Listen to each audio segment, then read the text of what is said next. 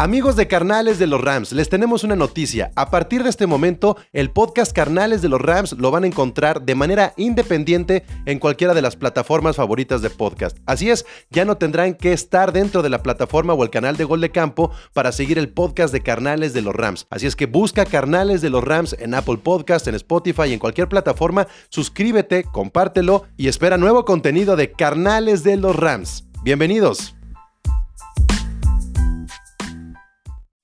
A change of quarters indicates no change in Ram aggressiveness. This is a journey into sound. A new Ram record. Somos el equipo de Los Ángeles. Somos el equipo de Los Ángeles. Oh, yeah. Whose house? Whose house? Whose house? El Mob Squad de Inglewood. Gol de Campo presenta Carnales de los Rams.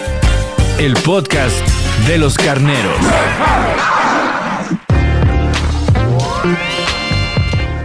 ¿Cómo están? Bienvenidos, carnales de los Rams, bienvenidos a un programa en vivo, a una grabación del podcast en vivo. Bienvenidos a este live de carnales de los Rams. Yo soy Pablo González y estoy bien contento, bien contento de poder estar haciendo esto. Siempre, siempre, cada semana estamos grabando más o menos a estas horas, este, Miguel Cande y yo el podcast, pero decidimos el día de hoy compartir con ustedes la grabación porque tendremos invitado de lujo. Así es que antes, antes de, de saludar y de presentar a nuestro invitado, saludo a mi Ramily. ¿Cómo estás, Candia? Bienvenido. Mi hermano, muy bien, muchas gracias. ¿Y tú? Contento. ¿Y ahora? ¿Y ¿Por qué? ¿Está, está secando, está secando el, el manto sagrado allá atrás? Sí, ¿o qué? no, lo, lo que pasa es que, mira, vamos a ser bien realistas. Ya no me Eh, queda, ya no me queda el jersey, va a decir.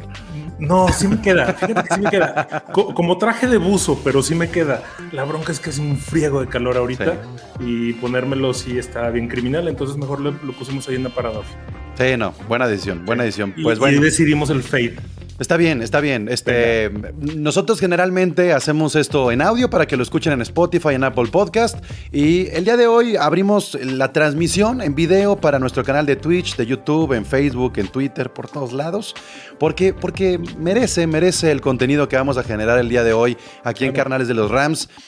Usualmente platicamos eh, de lo que fue la semana, el fin de semana, el partido en este caso de la semana 8 contra los Texans y estaríamos hablando también de eh, la previa a la semana 9 contra los Titans de Tennessee. Pero el día de hoy vamos a irnos más allá, porque lo que ha pasado la última semana con los Carneros es realmente una huella de esas que se dejan en la NFL. Entonces hemos decidido invitar a nada más y nada menos que al gran Troy Santiago. ¿Cómo estás, Troy? Bienvenido a Carnales de los Rams. ¿Qué tal, muchachos? ¿Cómo están? Un placer estar con ustedes. Y sí, la verdad es de que han pasado muchas cosas increíbles en dos semanas prácticamente en el campamento de Los Ángeles Rams, eh, cosas que voltearon eh, muchos que no siguen generalmente al equipo, pues eh, dijeron, ah, caray, ¿qué están haciendo los Rams? Están tramando algo muy interesante.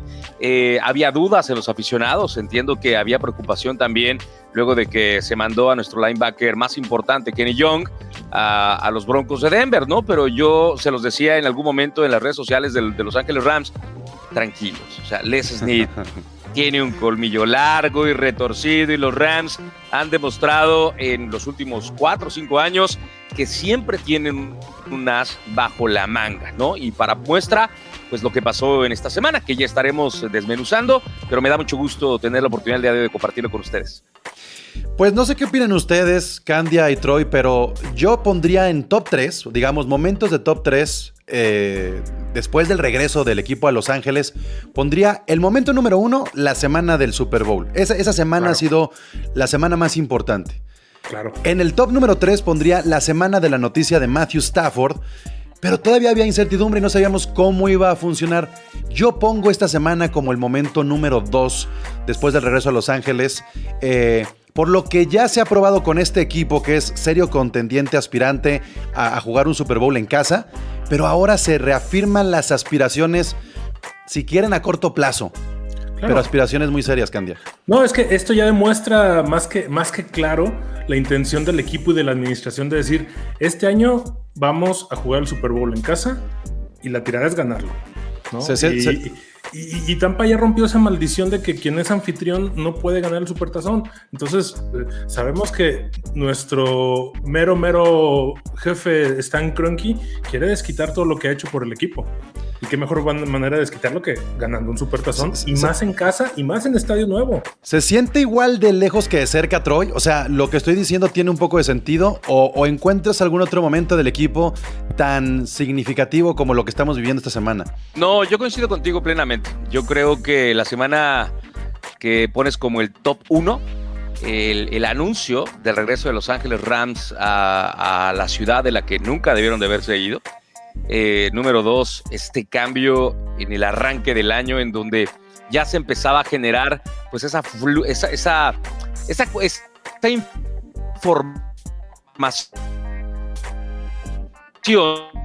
que todo podía, que base ya en el que comenzó eh, la temporada baja, pues ya se sabía que Jared Goff, muchas gracias, lo iban a mandar a Detroit y que íbamos a tener la oportunidad de traer a Matthew Stafford, que en 12 años con los Lions, pues evidentemente en la ciudad motor sabían perfectamente de lo que era capaz. Nosotros de vez en cuando a través de los partidos que muy pocas veces se ven de los Lions a nivel nacional y ya ni hablemos de a nivel internacional, porque a los Leones los conocen en Detroit y San se acabó. Ah, y también el Día de Acción de Gracias, que yo no sé por qué lo siguen poniendo la NFL a jugar ese, ese, ese día, pero bueno, o sea. Es el en pavito, es el pavito de los y en ese momento veíamos a, a Matthew Stafford, ¿no? Y los highlights que en un momento determinado te podías encontrar en, en YouTube y en otras plataformas. Pero, pues, Matthew Stafford venía con ese peso de 12 años. Vivir en el infierno de un equipo mediocre, a pesar de que habían tenido a Calvin Johnson dentro de sus filas, pero que realmente nunca era respaldado por una defensiva. Y del otro lado, tenías a Los Ángeles Rams, que después de la eliminación contra Green Bay, que sí caló hondo, eh, resultó muy raro la, semana posterior, en el momento en el que le preguntan a Sean McVay, eh, y él comenta que por ahora Jared Goff sigue siendo nuestro coreback. Cuando dice por ahora, ahí como que se prendieron las alarmas y todo el mundo nos comenzamos a preguntar, ¿en serio? Le acabas de dar una extensión de contrato a Jared Goff que lo convirtió en su momento en el coreback mejor pagado de toda la NFL. Y ahora estás hablando de que no te has comprometido con él a largo plazo.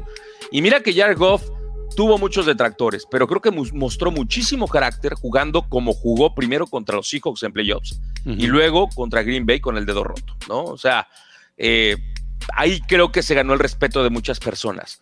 Y aunque no lo crean, Goff tiene una fanbase o, o muchos seguidores de los Rams, mucha gente que lo quiere en Los Ángeles y se mostró ahora que vino hace dos semanas con Detroit a jugar en el SoFi Stadium. O sea, la gente lo recibió bien. Y, y, me dio mucho gusto ver eso porque, sea lo que sea, pues con Jared Goff regresamos a un Super Bowl después de claro. casi 22 años. Eso. Entonces, no se, merecía, no se merecía el abucheo, ni él ni Michael Brokers, porque formaron parte de ese, de ese equipo.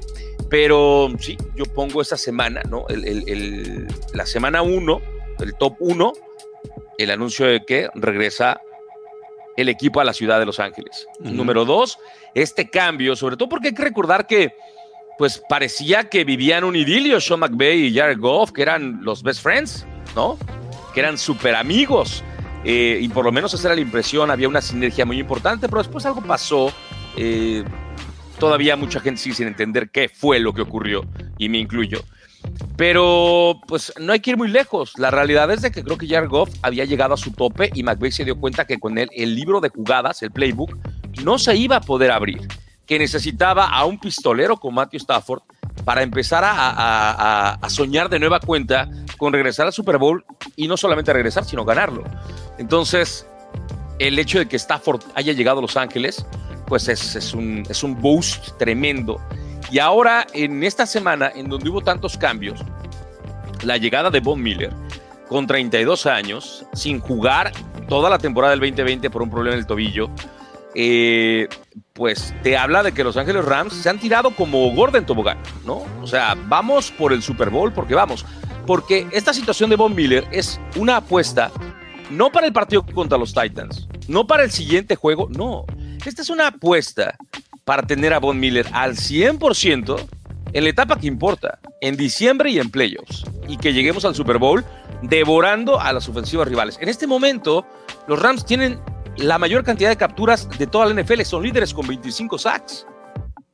Teniendo solamente a Leonard Floyd, que es el titular indiscutible por el lado izquierdo, y del otro lado, bueno, pues Terry Lewis como que ha tenido sus momentos, Hubo Coronco también, eh, Justin Hollins que pintaba para hacer cosas interesantes, lamentablemente se lastima el otro linebacker exterior muy temprano en la temporada, entonces deja ese puesto vacante. A mí me gusta personalmente Terry Lewis, creo que es un tipo que si se mantiene sano puede dar muchísimo, pero la llegada de Von Miller con 32 años y, y que esté recuperado a full, o sea, esta, esta defensiva no va a dar miedo, va a dar terror Claro. a los ofensivos rivales. Miedo es lo que da ahorita.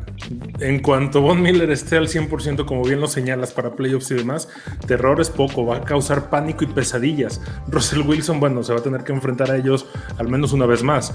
Y eso está como, como preocupante, ¿no?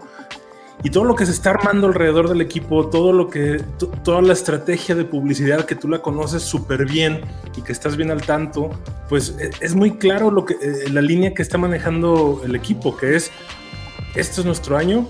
En 2018, bueno, el 12 de enero de 2016 se avisó, se informó de la junta de dueños que regresaban a Los Ángeles. Como bien lo dices, más acertado, no, no puedo coincidir contigo.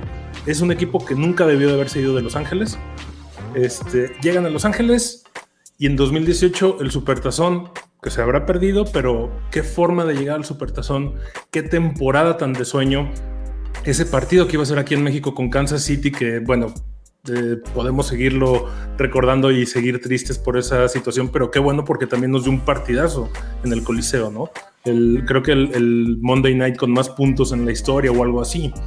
Entonces, este año es muy claro, es traemos uniforme nuevo, traemos estadio nuevo con aficionados, traemos un equipo lo suficientemente decente, no solo para llegar, sino para tener un anillo nuevo. Y creo que eso es lo más importante. Y, me llama la atención dos cosas, este, Troy. De entrada, todo lo que dices de la defensa es muy cierto, pero la, percepción, o sea, ahí están los 25 sacks, ahí están los takeaways que también han sido importantes a pesar de no tener un pick six. Ahí está la defensa que, da miedo.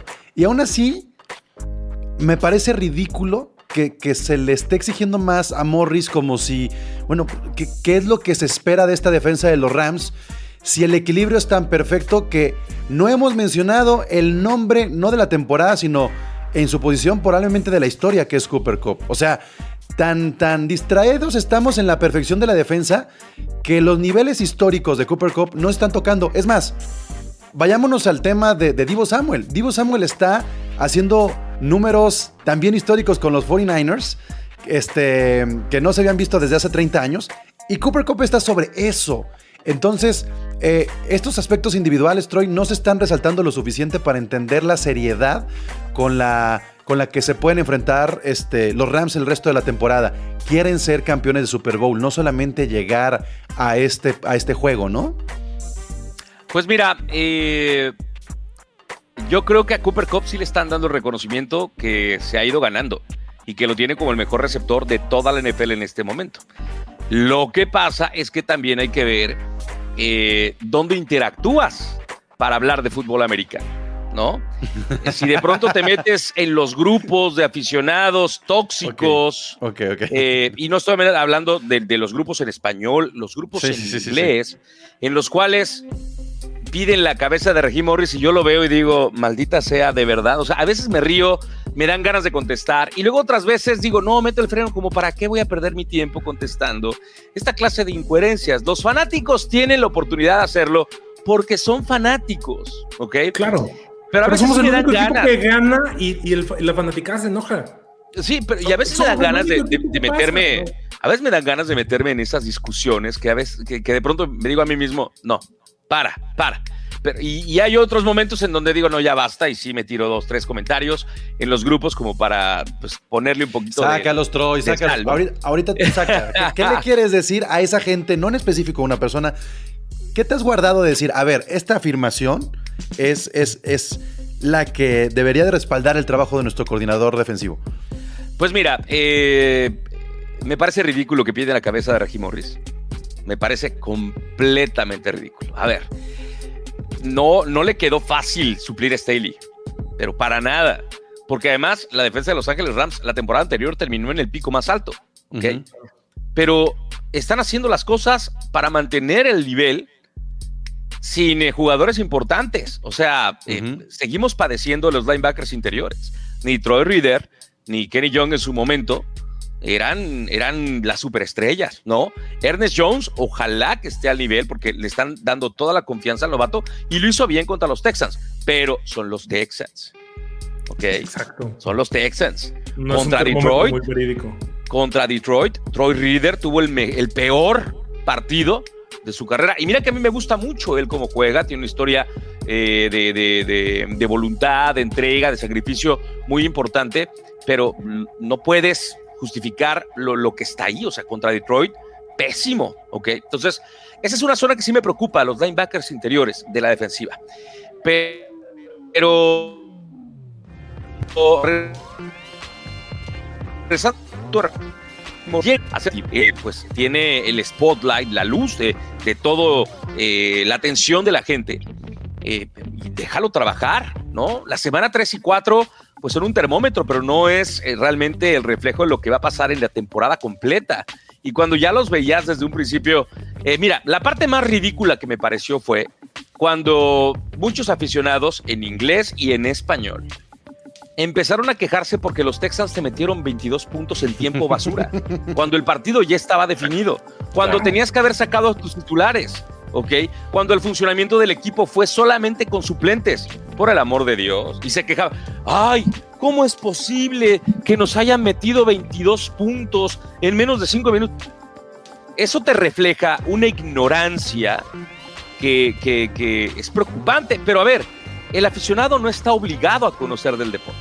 ¿ok? Ujú. El aficionado disfruta, critica, habla, dice, porque tiene la oportunidad de hacerlo.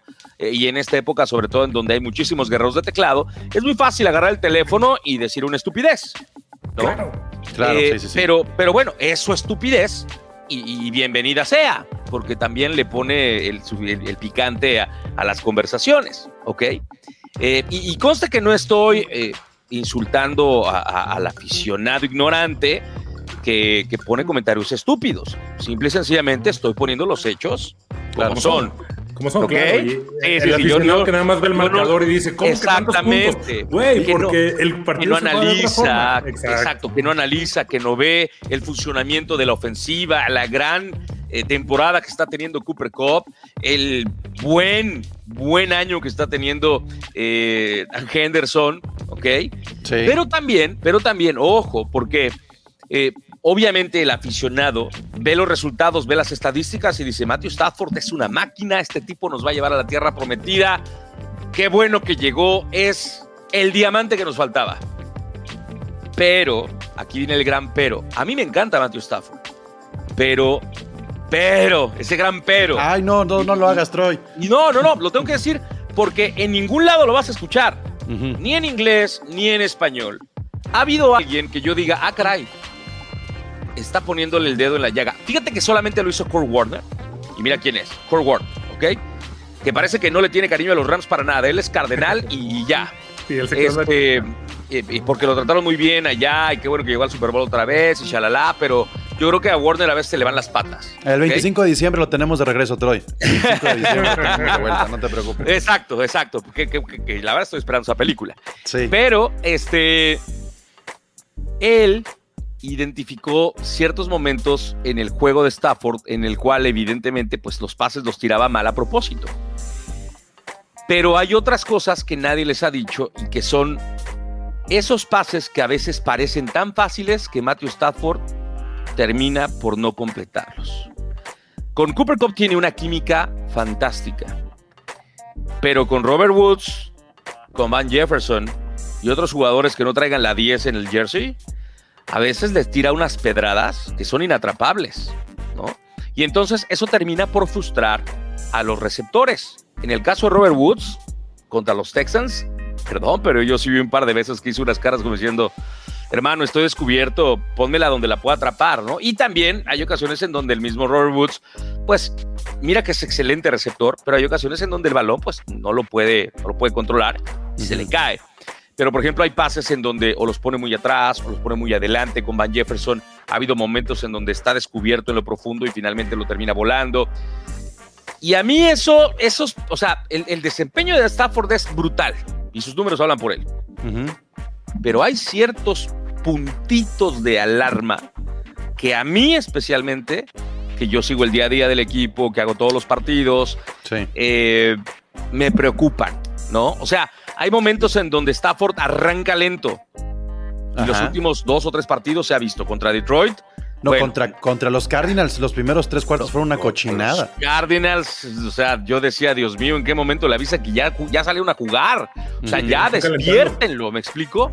Este, y, y- y bueno, cuando te das cuenta que en el calendario quedan pues, equipos pesados como Green Bay, como Arizona de nueva cuenta, Ravens. Los Ravens, los 49ers, el, el otro partido contra los Seahawks. Ujú. O sea, o sea, esa clases como hicieron los Rams, como hicieron los Rams contra Detroit, ¿no? O sea, como contra Detroit fue así como que, bueno, ahora le dense, dense lo que puedan porque ahí les vamos, ¿no? Sí. Pero sí, sí, te digo, hay ciertas cosas que son focos de alarma, ¿no? Eh, el Es- ¿Eso que mencionas crees que afectó amigo, a, a Deshaun Jackson? O sea, ¿crees Sí. que justamente esa es la decisión que toma Deshaun Jackson de, a ver, todo se está yendo para Cooper Cup, a mí contractualmente me conviene otro tipo de, de fórmula, por decirlo así, dentro de- de- del, del Mira, playbook? eh, se habla mucho de que Deshaun Jackson juega para Deshaun Jackson Football Club. ¿no? Ajá. O sea, él solamente ve para, para, para, Para su, él- para sí para mismo. su beneficio, para sí mismo y ya. Sabemos que es un tipo especial, ¿no? Tanto dentro como fuera del campo. Y aquí la mentalidad de los Rams es en nosotros, no solo yo. We. Entonces, exacto. Entonces, yo creo que sí, le manifestó su incomodidad a Sean McVay. Pero a diferencia de Robert Woods en su momento, que también habló con el coach y dijo, oiga, coach, este, pues yo también juego, ¿no? Robert Woods es una cosa, es uno de los capitanes del equipo. De Sean Jackson apenas iba llegando y a ver más o menos con lo que quedaba. Eh, sí me parece que tiene. Hay una responsabilidad de ambas partes. Creo que no lo utilizaron tanto como deberían de haberlo hecho. Y que tal vez el acercamiento de Sean Jackson con Sean McVay no fue tan bueno. Eh, y en un momento determinado dijo, yo soy veterano, ya hice mi carrera, quiero jugar, si aquí no me quieres poner, bueno, pues mejor me voy a otro lado, cámbienme. Pensó que lo iban a tomar en los waivers, pero pues se quedó sin equipo. Entonces le salió mal la jugada, pero lo más raro de todo es de que después de la lesión de Tutu Atwell, porque ya el novato está fuera todo el año por esta lesión del hombro, El lunes Eh, pensabas que algo podía suceder con Deshaun Jackson, ¿no? eh, pues la gente tenía esa esperanza. Oye, ¿sabes qué? Bueno, pues Tutu se lastimó, estamos cortos en los receptores. Este, pues de pronto Deshaun Todo este Jackson. relajo con Odell Beckham. Exacto, se puede, se puede venir para acá. Lo de Beckham era más diferente y era más difícil por la cuestión del tope salarial. O sea, los Rams no iban a tener espacio para el tope salarial el próximo año de poder mantener a Odell Beckham. O y ya no había picks. O Y sea, tampoco, tampoco había picks importantes, ¿no? Sí, no, no, O sea, ya, te acabaste todos los del 2022, te quedan por ahí unas complementarias. Draft Este, sin draft, güey. entonces, Ya, ya te Eh, acabaste el del 2023 también, o sea... Pues, pues sí, eh, pero, pero ahí te das cuenta de que la mentalidad del equipo es ganar ahora o nunca, ¿no? Eh, y aquí también hay que verlo de esta manera, es, es el presente, el futuro no sabemos qué va a venir. El presente, si tienes la oportunidad de armarte de jugadores que te van a ayudar a conseguir la meta que es el Super Bowl, adelante, adelante. A mí me parece una manera muy agresiva, pero además agresiva e inteligente por parte de, del SSD y de los Rams de haber armado el equipo así. ¿no? Es peligrosa, es de riesgo, porque después terminas pagando muchísimo dinero fuera de que lo pudiste haber utilizado para conseguir otra clase de jugadores. Pero, pues, eh, es lo que hay y es lo ¿Qui- que se hizo. ¿Quién se iba. ¿Quién se iba a imaginar que en algún momento íbamos a tener en la misma ciudad a Carmelo Anthony, LeBron James, Russell Westbrook, Dwight Howard, este Von Miller, Matthew Stafford, Cooper Cup, Aaron Donald, Jalen Ramsey, este Kershaw? ¿En qué momento se Chicharito? No, ¿en qué momento? No, ya en serio. ¿En qué momento Y, se y Carlos Vela, bueno, aunque Vela probablemente ya no se quede con, con el LAFC. Pero, pero creo que es bien importante resaltar esto porque sí impacta, sí impacta Yo veo, por ejemplo, que Jalen Ramsey se va a ver a los Lakers. Por supuesto que impacta que un jugador venga a Los Ángeles y diga, pues el fin de semana después del juego me voy a ir a ver a los Lakers o me voy a ir a ver a los Clippers o, este... No, creo, creo que esa parte de la ciudad le ha dado un extra a estos Rams que dejaron de ser de San Luis. Siempre. eh, a ver, en Estados Unidos los mercados más importantes siempre han sido Nueva York y Los Ángeles. Así es. Miami por la vida nocturna y por eh, las hermosas playas. Pero ¿por qué los Chargers no tienen esta mística, Troy? Bueno, pues es que, Porque los Chargers son de San ¿No? Diego, güey.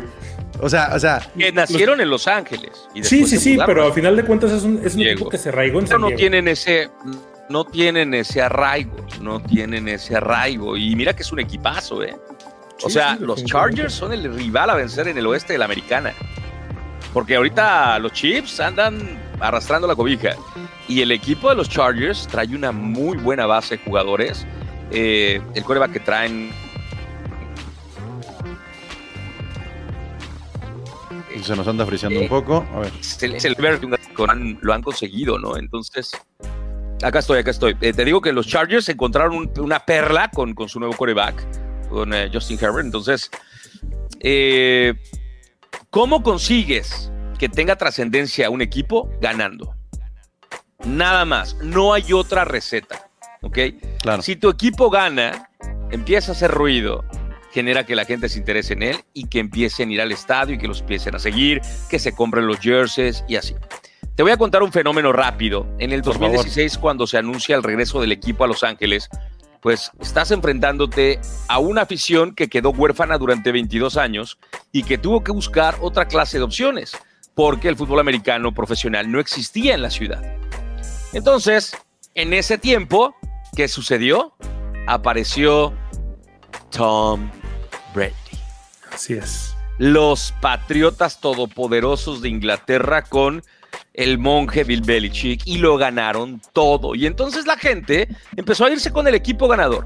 Empezó a irse con los Pats. Los vaqueros de Dallas, bueno, pues siempre han tenido un fanbase sufrido, o sea, de- más de 25 años sin un título, pero siguen siendo el equipo más caro y más popular de todo el planeta Sigue siendo el Eh, equipo de América. eh, el equipo de América y, y bueno, o sea, en Los Ángeles también hubo una, un arraigo tremendo de los Raiders y la Sí. gente seguía a los Raiders, pero de pronto, bueno, quien no quería convertirse en, en un malandro, pues se iba y apoyaba a los 49ers, este, de pronto con Green No Bay lo estás también. diciendo por el accidente de esta semana, lo estás diciendo No. por otras cosas. No, la historia de los Raiders ha estado llena de esa clase de cosas, pero no, yo me refiero del apodo que les han dado, los malosos, los, Los malandros. claro, claro. los este pues los, los- además son un equipo que se identifica mucho con ese sector de la población que digamos son de dudosa reputación no Ok, ok. No, no, no. Este, Y, y- y está esa estadística tan, tan escalofriante de que, que fue en 2002 o 2003. No hubo un solo partido de los Raiders donde no hubiera un asesinato en las inmediaciones del estadio. ¿no? Que dices, Ah, bueno. híjole. eh, te digo La nota, pues, la nota roja sí, con Miguel, con Miguel. yo yo yo solamente te voy a decir una cosa para el la partido pero para el esa, partido ¿no? de la pretemporada de los Raiders contra los eh, de los Raiders contra los Rams se triplicó la seguridad. eh, el problema es que no había tanta seguridad para el estadio No, pues la gente, la gente llegaba del cerro. la Este, gente llegaba del cerro a la campal. eh, en- entonces, eh, no había tanta seguridad en el estadio o Ujú. para el estadio. Mucha gente no quiso trabajar ese día. Lo sé de muy buena fuente. Este, pero por Claro. ejemplo, el partido de los Chargers contra los Raiders del Monday Night Fue un evento denominado de alto riesgo. Uy. ¿ok? O sea, para que te des una idea. Que tampoco me espanta. O sea, a ver, No, vámonos, no, al, a ver. vámonos- vámonos al fútbol mexicano. Está No, el América no, no, no. Chivas, que es de alto riesgo. El Atlas Chivas, que es de alto riesgo. El Pumas América, que es de alto riesgo. El Cruz Azul América, que es de alto riesgo. El o sea, metro de la Ciudad de México, los rutas de vándalos. camiones en Guadalajara. O sea, vándalos hay en todos lados. Ujú. Claro. El problema es que, bueno, pues no se comportan cuando van a los, a los eventos deportivos. No, y se identifica más en ciertos, en ciertos lugares. Y en esta situación, en el fútbol americano, se identifica mucho con, con ciertos equipos, ¿no? O sea, sabemos que cada, que cada equipo tiene su, su aficionado modelo, vaya. Y sabemos que ahorita, creo yo, y corrígeme, Troy, si estoy equivocado, pero creo que ahorita es lo que está pasando con los Rams, están remoldeando a ese, a ese aficionado modelo. La fanática de los Rams todavía estamos como que, digo, los que somos fanáticos de toda la vida, lo vamos a seguir siendo toda la vida. Pero los que están llegando, es así como que, a ver, ¿en qué categoría encajo? Porque es un equipo con historia, es un equipo eh, trascendente, pero es un equipo fresco, es un equipo con una imagen muy interesante, es un equipo sólido, que eso desde el Supertazón de San Luis para acá pues, no se había visto, ¿no? Entonces, Bueno, mira, Es un, es- es un Mal- equipo con mucho glamour. mal portados, mal portados hay en todos lados, ¿no? Claro, y de hecho en la pretemporada hubo, hubo inadaptados de los mismos fa- fanáticos de los Rams y entre sí. ellos se dieron en la madre. O sea, Triste, esa- te lo voy a triste. poner así. Es muy triste, es muy triste. Pero bueno, regresando al punto. eh, cuando llegó el equipo, la afición había estado divorciada y huérfana de un equipo profesional de fútbol americano. La primera temporada fue un parto doloroso que termina con una masacre de más de 40 puntos un primero de enero del 2017 contra los Cardinals en el Coliseo de Los Ángeles. Fue una temporada larga, larga. Eh, Yo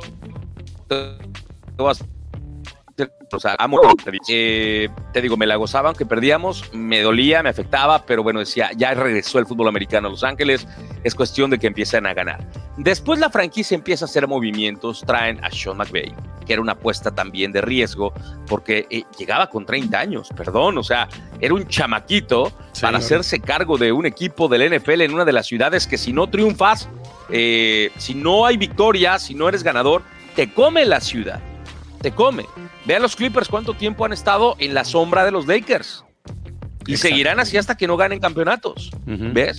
Entonces, eh, y, y- y así como eso, bueno, por ejemplo, eh, el LAFC no se puede comparar con el Galaxy nunca en la vida, aunque sea el equipo de moda en este momento, o, o que en algún momento lo fue, pero pues esta temporada, la verdad es de que no le salieron las cosas y para la siguiente temporada tendrán que ver cómo le hacen para mantener la atención de la, de la gente, porque Claro. si se les apaga la velita, ahí se van a meter problemas. Pero bueno, regresando al tema de los Rams, eh, viene este, este cambio, se va Fisher, llega McVay. Bueno, Fisher se fue desde la primera mitad de la temporada que regresaron aquí a Los Ángeles. Llega McVay y empieza a haber una revolución completa, ¿ok? Empiezan a ganar, empiezan a identificarse con la ciudad, empiezan a, a volver a, a conquistar a esa afición que quedó huérfana. Y en todo este proceso yo no había tenido la oportunidad de ver de primera mano si realmente en la ciudad ya se hablaba de los Rams más allá de mi entorno directo. Por eso te decía que a veces eh, en el entorno en el que nos movemos, pues se puede hablar de una cosa, pero en el entorno más grande se puede estar hablando de otras, ¿no? Entonces, yo, por ejemplo, en mi entorno, pues yo empapado con el equipo, estando en el día a día, en, la estación de radio donde tenía mi programa y hago los partidos, pues se hablaba de los Rams. Pero, ¿qué pasaba con la gente fuera de ese entorno? Empezaban a ver al, al equipo, lo empezaban a comprar sus camisetas, se compraban sus gorras, seguían los partidos, si había un impacto o no. ¿Sabes hasta cuándo me di cuenta que realmente sí existe un impacto? Apenas esta temporada. Ok. ¿Y en qué momento me di cuenta de ese impacto? Bueno, obviamente la gente ya empezó a ir al estadio. La, la temporada anterior no hubo gente en las tribunas. Y a estrenarlo además. Y además lo estrenaron. Entonces, yo me di cuenta de ese impacto cuando saliendo de un partido de los Rams, eh, empiezo a manejar por las calles de Inglewood y veo que hay gente caminando con sus jerseys, hay negocios con las banderas de los Rams. Y digo yo, ah, es Inglewood, ¿no? La ciudad en, en donde está el estadio. Ujú. Y después llego a mi casa eh, y le digo a mi esposa, ¿sabes qué? Pues tengo hambre, vamos a comer. Llegamos al restaurante de, de hamburguesas en una, en una zona lejana al estadio. Estoy hablando de que yo vivo a una hora del estadio. ¿ok? Ujú. Y parecía que estaba en un bar a 15 minutos del estadio repleto de fans de los Rams. Con camisetas del equipo, con gorras del equipo, hablando del equipo, con esa complicidad que te da saber que ya es parte de la convivencia en la ciudad, de que ves a algún desconocido y nada más porque trae una camiseta de los Rams o una gorra o una, un suéter, lo ves y le es así como que, Yeah. Ok, ganamos hoy, nos la pelan hoy y la siguiente claro. temporada también, ¿ves? Claro. Entonces, este, ahí me di cuenta. Y eso es algo que los Chargers no pueden presumir. Perdón, no lo pueden presumir. Y les va a costar. Les va, les va a, a costar uno y la mitad del otro balón para, para poder generar esa clase de sinergia, de empatía, de complicidad con la gente. Y sí, los Rams están de moda por todo lo que se ha logrado en, muy poco tiempo, a pesar de que se pierde el Super Bowl, pero han sido contendientes, un estadio nuevo, y ahora, bueno, todo lo que se ha generado con la llegada de Stafford, con la llegada de Von Miller, eh, y se ha mantenido el equipo, no se ha caído, que eso también es muy importante. Sí, se ha ido escalando. La parte de la identidad es importantísima porque con la identidad también se ha contagiado mucho a los jugadores que van llegando. Yo veía el video de Von Miller, este, ya muy emocionado, dejando el avión en, en transporte terrestre para ir a, a conocer al equipo y se notaba esa emoción y cómo automáticamente el chip de ser un Ram ya significa algo, ¿no? Ya vienes a un estilo de juego ofensivo, agresivo, vienes a un estilo de juego donde la defensa es un game changer, entonces de alguna manera te sientes un poco más confiado, espectacular.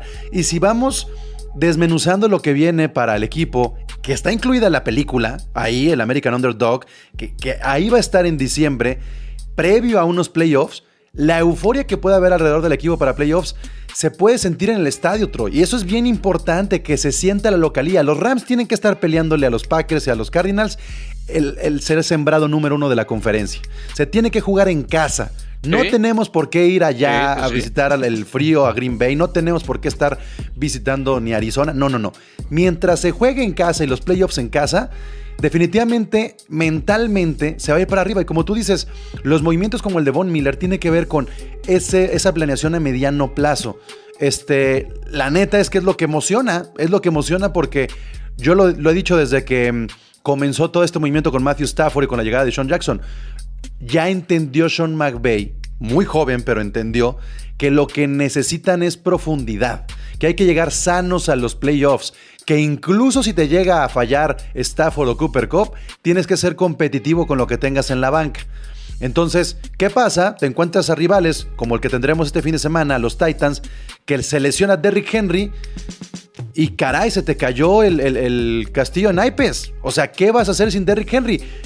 ¿Cuál es para ti eh, eh, el cambio inmediato que tendrán los Rams? No por la llegada de Von Miller, sino por la naturaleza que trae la curva de aprendizaje de, de Raheem Morris, que lo hemos visto mejorar, por más que sean tres rivales como los Lions, los Texans, los Giants, sí ha habido una mejora en la defensa. Sean McVay no está contento con su ofensiva, como tú lo dijiste con lo de Stafford, esas desatenciones, esas imperfecciones las quiere este, corregir Sean McVay lo antes posible para que no sean errores que te cuesten juegos.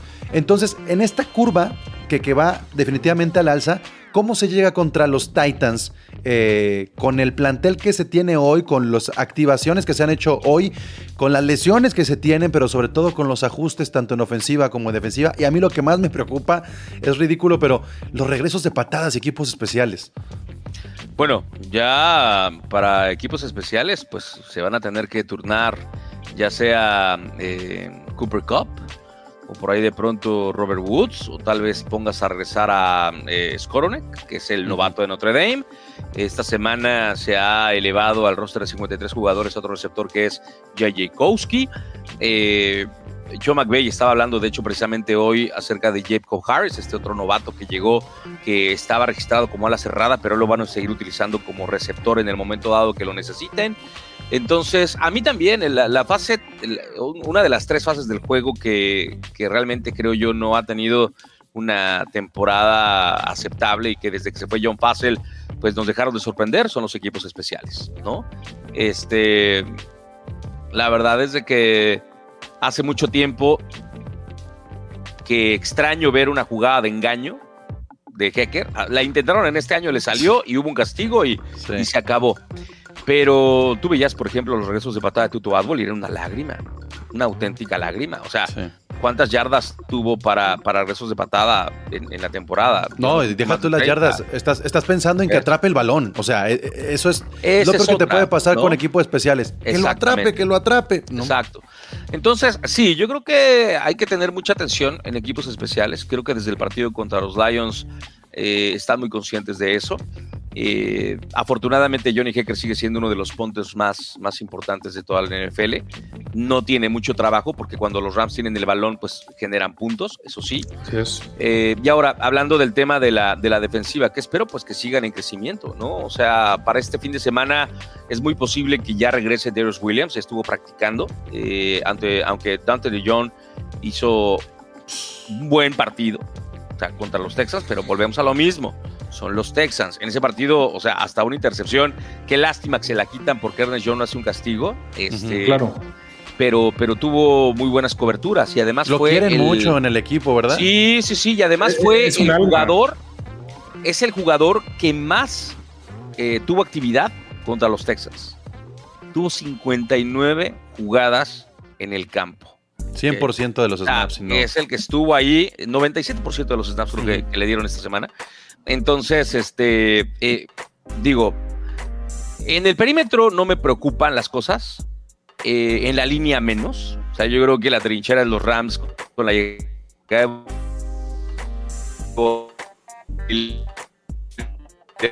de ahí sí yo creo en el corazón de la defensa que eh, podemos llegar a tener un problema, ¿no?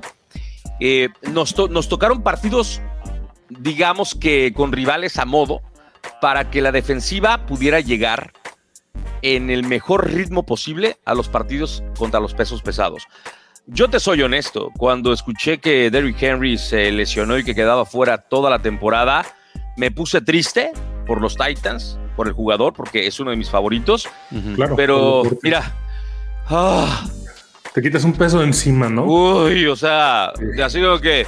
Uy, o sea, es que básicamente le cortaste las piernas a los Titans. Eh, eh, Era la kriptonita que pueden tener los Rams esta temporada. Por Ese supuesto. corredor. Por supuesto. Y no solamente los, los Rams, sino que todos los equipos ¿Quién de la? NFL, ¿no? Entonces, eh, y ahora, bueno, pues los Titans se hicieron de los servicios de un jugador de 15 años como es Adrian Peterson, que estaba por ahí con los Lions casi sin jugar.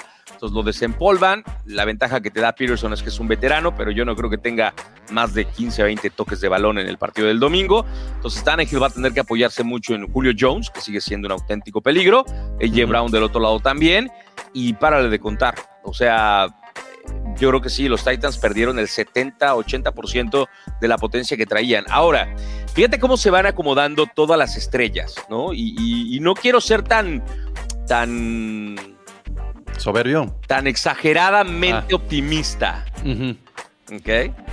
Para que de pronto piensen que mis comentarios caen en el ramo de la soberbia. Por eso quería utilizar las palabras exactas para ejemplificar lo que está ocurriendo. Eh, si te das cuenta, todos los astros se están alineando, ¿no?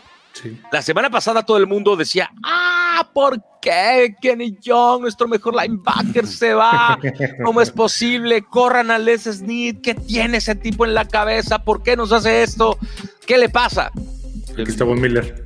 Tranquilos, claro. siempre hay un as bajo la manga, Les Snead lo ha demostrado mil veces, espérense a ver qué es lo que viene. Y esta semana llega Mo- Von Miller, ok. Bueno, llega Von Miller en el mejor, en el, en el momento en donde los Rams ya se van a empezar a enfrentar a los rivales importantes, difíciles, en el momento en donde la temporada comienza a ser cuesta arriba, porque noviembre está difícil, diciembre está todavía más difícil aún. Pero, pero, para el partido de este fin de semana, Green Bay no va a tener a Aaron Rodgers Ujú. porque se enfermó de COVID. Y probablemente no lo tengan por dos semanas, porque Rogers no estaba vacunado. Entonces se es. tiene que recuperar del COVID, después de eso pasar un test que evidentemente dé negativo y de esa manera tener el alta médica para jugar. Pero en el peor de los casos se pierde dos semanas. ¿Ok? Y, y- Y, y Green hay- Bay juega contra los Chiefs este fin de semana. pero, que pero el- hambre. El juego de Green Bay es en la semana 12. Los Rams descansan en la semana 11. Y los Tienes Rams, 15 exacto. días para prepararlo. Exactamente. Y los Rams juegan en la semana 12 contra Green Bay. Y ese partido, para ese momento, si los Rams ganan, pudieran tener el control de su destino sin pensar en nadie más y consolidarse como el equipo número uno de toda la NFC. Y además Aaron Rodgers va a llegar fuera de ritmo, ¿no? Se- Ah, bueno, Rogers nunca llega fuera de ritmo. O sea, Rogers puede jugar en una pierna. Rogers ya te demostró que puede jugar en un pie, Eh, con en una mano atada atrás y con un ojo abierto. Y Entonces, sin receptores. eh, y sin eh, receptores. Entonces, En eh, digo. Por eso digo, yo a mí me, o sea, esto de, de que Aaron Rodgers no esté contra Kansas es, es, es muy fuerte, Sí, muy claro. fuerte. De hecho, el ojo se pone también un poco en los vaqueros, ¿no? O sea, creo que podría ser ese rival de conferencia que, que esté buscando también el número uno con esta baja de Rodgers. Y ahí habría que estar revisando porque los vaqueros tienen la división. o sea, así. Un, Un un, plan. este, sí, no. Tienen alfombra roja en su división. Los Rams no. Los Sí, Rams, no, los los Rams van a, van a los los 49ers. Los 49ers, yo, la segunda mitad de los 49ers, nada va a tener que ver con la primera mitad de los 49ers, ¿eh? Se van a encontrar con los 49ers más incómodos de la temporada. Sí, claro, por supuesto, por supuesto. Pero me sigue preocupando más Arizona. O sea, sí, los 49ers nos tienen de sus hijos, porque así ha pasado en los Sí. últimos años. Eh, y sí me daría mucho gusto. No te preocupes por Arizona, Troy. Vas a ver. Finalmente. eh, cual- ahí está. Eh, Arizona a mí me parece que es el rival a vencer dentro de la división, ¿no? Los Niners se pueden meter por esta benevolencia que hay ahora en, en- en- en el formato nuevo a postemporada. Pero sí coincido con ustedes. O sea, a ver, los Cowboys tienen una muy buena temporada. Eh, Cooper Rush ya enseñó que contra un equipo incómodo como son los Vikings, puede hacer algo. Y metió unos pases, pero precisos. O sea, yo dije, ¿este es Cooper Rush? ¿O es este Roger Staubach? O sea, dije, wow, ¿no? O sea, ¿es Troy Aikman reencarnado? ¿O qué pasó? Eh, entonces, los Cowboys pueden ser contendientes. Eh, Recuperan dando a su receptor también ya Exactamente. próximamente, ¿no? entonces están dando mucha guerra, aunque sí es cierto, juegan en la división más débil, más, más mediocre que es el este de la Conferencia Nacional. Es más, esa división, si hubiera descenso con el fútbol mexicano, alguno de esos cuatro tendría que irse, ¿no? Eh, la temporada pasada Claro. lo demostraron, eran tan mediocres que el menos malo fue el que calificó a los playoffs.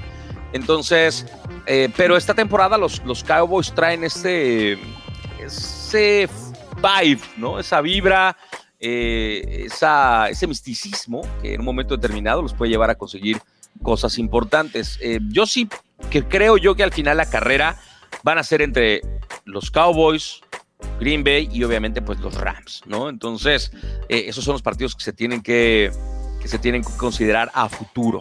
Evitar a toda costa, final de conferencia tal vez. evitar a toda costa el wild card porque no te quieres enfrentar a los bucaneros.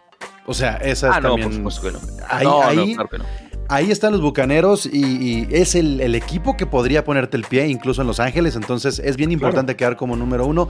Para terminar, me, me gustaría nada más apuntar dos cosas, Troy. Primero, el, el pronóstico que tenemos para este fin de semana este, con los Titans. Y segundo, si tendríamos que estar esperando alguno de esos reconocimientos, ya sea en equipo o individual, al final de la temporada, porque pues hay mucho, mucho récord de por medio, cómo se puede visualizar. Tú, tú Candia, ¿cómo, cómo te encanta inflar los marcadores? ¿Cómo visualizas el marcador? No, de hoy este voy a ser más conservador. Yo creo que un 27-10, un 27-14 va a ser este un poco sano. Troy. Yo creo que los Rams van a volver a, a- a sumar 30 puntos, como lo han venido haciendo en los últimos partidos. Traen una racha de cuatro victorias consecutivas, obviamente ante equipos que no son los Titans, que es un rival muy físico, que, que evidentemente, vuelvo a repetir, sin Derrick Henry cambia por completo la estrategia. Claro. Eh, a mí me gusta como para un 35-21, eh, unas tres capturas de coreback. Es muy posible, muy posible que Von Miller se equipe y que pueda jugar. Y, y recargo lo posible. O sea, el día de hoy llegó, dio conferencia de prensa, habló con medios de comunicación, tuvo la oportunidad de estar en, en la práctica previa a cuando se equipa el equipo, o sea, en el stretching, estuvo ahí haciendo el calentamiento, pero eh, no se equipó después, o sea, no participó en la práctica, al igual que Andrew Whitworth, hoy tampoco estuvo Matthew Stafford, eh, Jalen Ramsey tampoco estuvo. Stafford trae un ligero golpe en la espalda, una molestia pequeña, no creo que haya ningún problema, seguramente va a jugar el domingo. Es la edad. Eh, eh, bueno, pues, eh, ¿qué quieres que te diga? Si a esa edad tiene molestias, ¿yo qué te puedo decir? Este, entonces, eh, yo sí creo que los Rams van a, van a imponerse por más de 30 puntos, ¿no? Y además, por lo menos unas tres capturas de coreback contra Tannehill. Me gusta, me gusta. Yo, yo, yo sí visualizo arriba de los 28 puntos. Y eh, yo no creo que rebasen los 20 puntos los Titans. Este, tampoco creo que sea tan, tan, tan abierto durante el juego, pero en el último cuarto veo que se despeguen, se despeguen nuestros Rams. Y, como te decía, para, final, Troy, para finalizar, Troy, sé que es muy pronto, semana 9, pero ¿visualizas alguno de estos reconocimientos individuales para el final de la temporada? Sí, yo creo que Cooper Cup va a terminar siendo el mejor receptor de toda la NFL, no tengo duda alguna. Eh, creo que los Rams pueden otra vez convertirse en la defensiva número uno. ¿Le alcanza a Y- ser el ofensivo del año? Eh, es muy posible. Es muy posible. Si mantiene este ritmo, sí. Ok. Y por otra parte, eh, si se mantiene este ritmo, obviamente, pues eso te diría que Matthew Stafford seguirá lanzando con ese brazo que tiene un cañón tremendo láser y que lo va a meter en, en la conversación por el MVP. No tengo la menor duda. Ok. Es que, es que yo creo que esta es la temporada que puede convertir a Cooper Cup en un Hall of Famer. O sea, de ese tamaño creo que es lo que está haciendo Cooper Cup. Si sigue a este ritmo, como dices Troy, Candia, imagínatelo con su, Sí, claro. con su este, saquito, saquito dorado. Sí, no, no, no. eh, Es súper viable, como, como dice Troy, ¿no? Si sigue en este ritmo, digo, sabemos que la liga tiende a ser un poquito este, inclinada hacia darle los Offensive Players of the Year a, a corebacks o ciertas posiciones a los receptores, a veces los dejan medio atrás. El MVP casi nunca se lo dan un defensivo. Entonces, pero esta, este, este año puede ser el año que rompa todos esos esquemas, ¿no? Tanto Yo, yo Cooper destacaría que Cooper Cup ya brillaba con Jared Goff. Sí. No, lo, no lo hizo Matthew Stafford. Claro, Mm. brilla más, pero ya tenía estadísticas, sobre todo en, en las yardas después del- de, de recepción y de impacto. Cooper Cup ya traía arrastrando muy buenas estadísticas. No es, no es Davante Adams, que de repente se duda mucho de qué tanto hace Rogers a Davante Adams. Creo que Cooper Cup ya tenía eh, un nivel bien mostrado con, con Jared Goff y vale todavía más, ¿no? Después de ver lo que puede mostrar Goff. Ahora creo que eh, reconocemos realmente el talento que tiene Cooper Cup.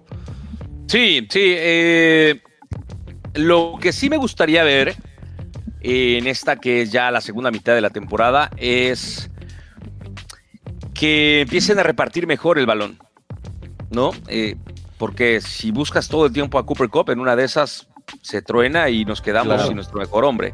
Es un Y riesgo. no, y, y no, y no está, y no está obligado a estar forrito todo el tiempo con, con Cooper Cup. O sea, ahí tienes a Robert Woods. La temporada pasada los dos superaron las mil yardas. La, la pasada no, la antepasada. La antepasada, la antepasada. Entonces, y la pasada estuvieron muy cerca de superar también las, las, las mil yardas cada uno. Y Van Jefferson es un Entonces- jugadorazo. También, o sea. Ah, claro. Es un jugadorazo. Jefferson que, que está siendo muy desaprovechado, ¿no? Entonces creo que Sí, también. Van debería de Jefferson, Van. Jefferson ha tenido un crecimiento muy importante en esta temporada y creo que puede ser un receptor confiable. Ya lo ha enseñado y además una, una amenaza en lo profundo. Que Ah, eso es ah. lo que quizá el equipo no tenía después de que se fue Brady Cooks. A mí en Y año Van y Jefferson medio, Estaba buscándolo. en año y medio me ha gustado más lo que he visto de Van Jefferson que lo que vi de Josh Reynolds. Así. Ah, es que son receptores con diferentes características. Sí, ¿no? pe- pe- pero Josh Reynolds siempre era como, ya te vas a quedar con el, con el puesto, no, ya te vas a quedar con el puesto, no.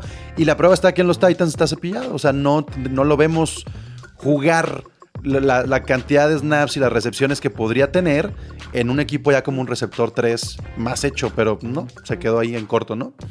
Igual Everett. Creo Sí, que también se- ¿no? Bueno, Troy, este, la neta, eh, muchísimas gracias por, por aceptar la invitación. Teníamos muchísimas ganas de que nos acompañaras, que no sea la última vez.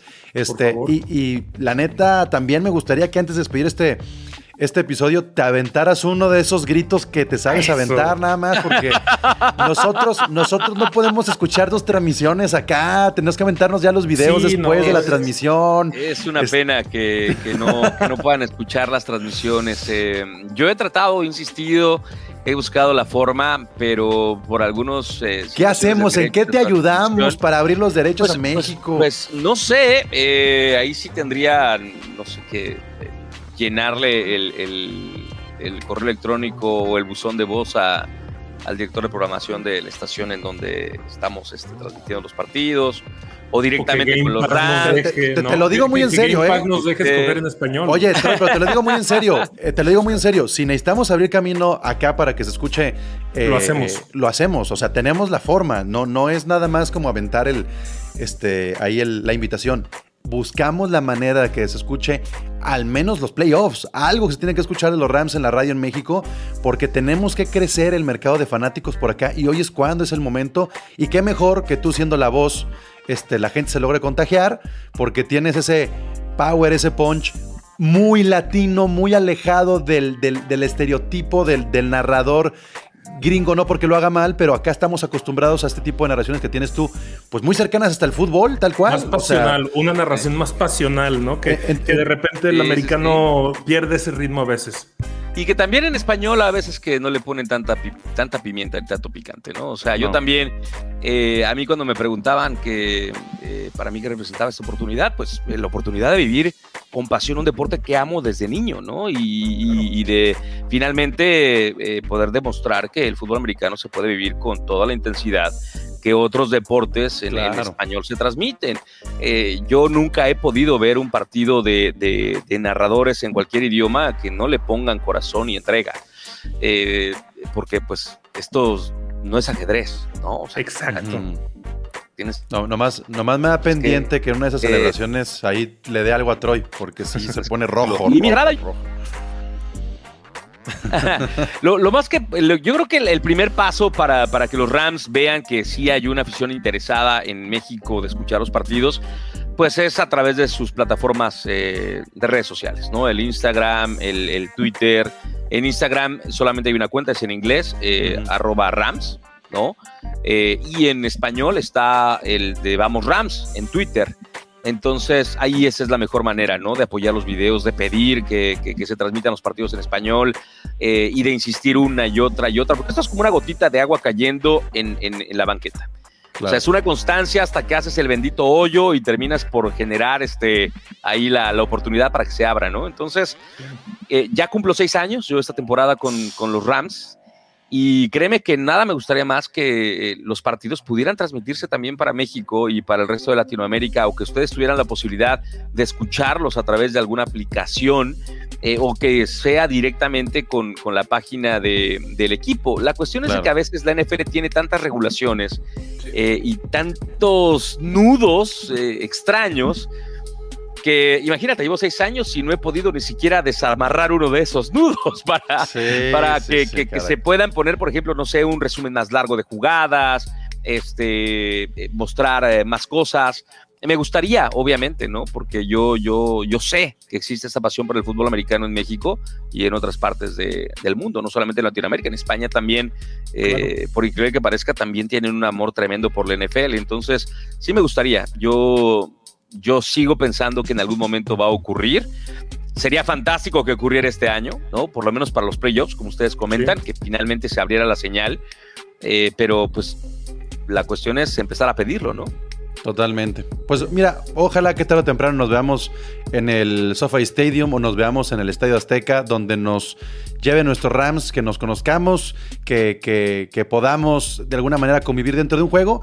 Y como tú dices, lo que hacemos acá en Canales de los Rams es eso, es un canal de comunicación para que los fanáticos no solamente se sientan identificados, sino también responsables de que por más lejos que estén del SoFi Stadium y de Inglewood, se puede apoyar incluso por las redes sociales y el esfuerzo que se hace con Vamos Rams y con estas activaciones de que hablan en español y se acercan a la cámara, todo esto que nos hace sentir que hasta los jugadores de los Rams son latinos, se agradece un montón. No, Este, pues, Jalen Ramsey vestido de mariachi.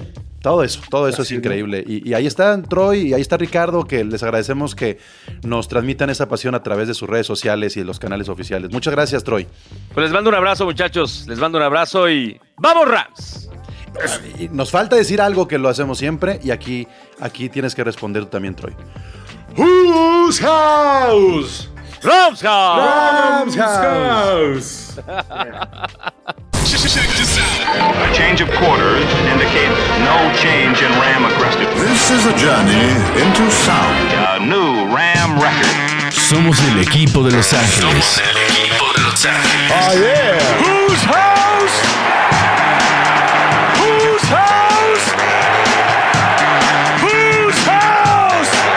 Mob Squad de Inglewood. Gol de Campo presenta Carnales de los Rams. El podcast de los carneros.